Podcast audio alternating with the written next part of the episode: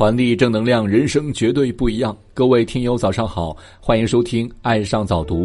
今天要和您分享的文章是：人若欠你，天必还你，一定要读。一切都是最好的安排。当你身处逆境，感到诸事不顺，爱情、工作、事业、理想都成泡影，心生绝望之念，不妨换个角度看这个问题，告诉自己。一切都是最好的安排，福祸相依，安知未来不会发生惊喜的改变呢？有个国王喜欢打猎，以及与宰相微服私访。宰相最常挂在嘴边的一句话就是：“一切都是最好的安排。”一天，国王到森林打猎，一箭射到一只花豹，国王下马检视花豹，谁想到？花豹使出最后的力气扑向国王，将国王的小指咬掉一截。国王叫宰相来饮酒解愁，谁知宰相却微笑着说：“大王啊，想开一点一切都是最好的安排。”国王听了很愤怒：“如果寡人把你关进监狱，这也是最好的安排？”宰相微笑着说：“如果是这样，我也深信这是最好的安排。”国王大怒，派人将宰相。押入监狱。一个月后，国王养好伤，独自出游。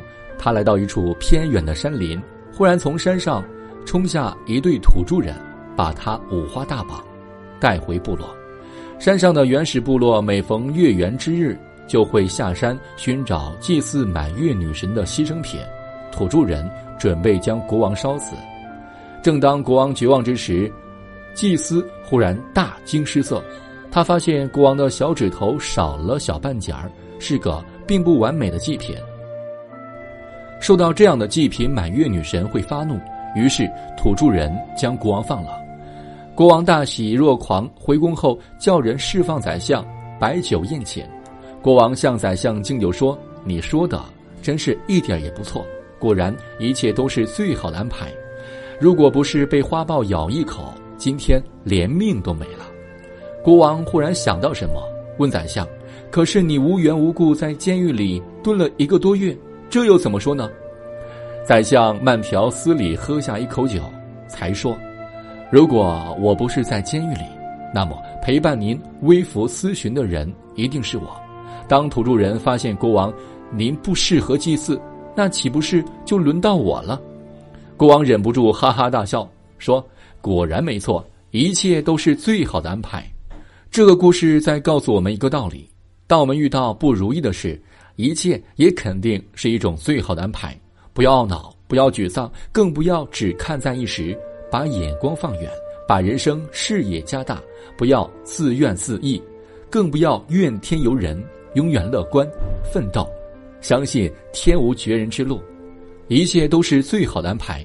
这是心理催眠师最喜欢讲的一个故事，因为在他们看来。人的潜意识是十分强大的，而且是没有判断能力的。只要你输入正确的指令和程序，它就会听从和工作。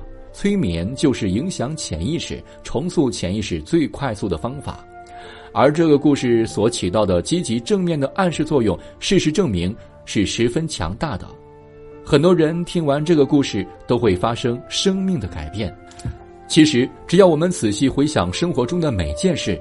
也都可以对自己说这句话：一切都是最好的安排。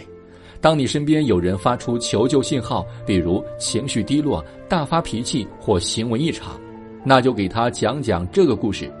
心理疏导远比一些预防举措更加有效。所以，一切都是最好的安排。感恩生命中所遭遇的一切，生活总会给你答案。一个旅行者在一条大河旁看到一个婆婆正在为渡水而发愁，已经精疲力竭的她用尽浑身的气力帮婆婆渡过了河，结果过河之后，婆婆什么也没说就匆匆走了。旅行者很懊悔，他觉得似乎很不值得耗尽气力去帮助婆婆，因为他连谢谢两个字都没有得到。哪知几个小时后。就在他累得寸步难行的时候，一个年轻人追上了他。年轻人说：“谢谢你帮了我的祖母，祖母嘱托我带些东西来，说你用得着。”说完，年轻人拿出了干粮，并把胯下的马也送给了他。不必急着要生活给予你所有的答案，有时候你要拿出耐心等等，即便你向空谷喊话，也要等一会儿才会听见那绵长的回音。也就是说，生活总会给你答案，但不会马上把一切都告诉你。其实，岁月是一棵纵横交错的巨树，而生命是其中飞进飞出的小鸟。如果哪一天你遭遇了人生的冷风冻雨，你的心已经不堪承受，那么，也请你等一等。要知道，这棵巨树正在生活的背风处为你营造出一种春天的气象，并一点一点靠近你。只要你努力了，回报不一定在付出后立即出现。只要你肯等一等，生活的美好总在你不经意的时候盛装莅临。送给各位几个字：愿你这样做人。我选择厚道，不是因为我笨拙，因为我明白，厚德能载物，助人能快乐。我选择善良，不是我软弱，因为我明白，善良是本性，做人不能恶，恶必遭报应。我选择忍让，不是我退缩，因为我明白，忍一忍风平浪静，让一让天高海阔。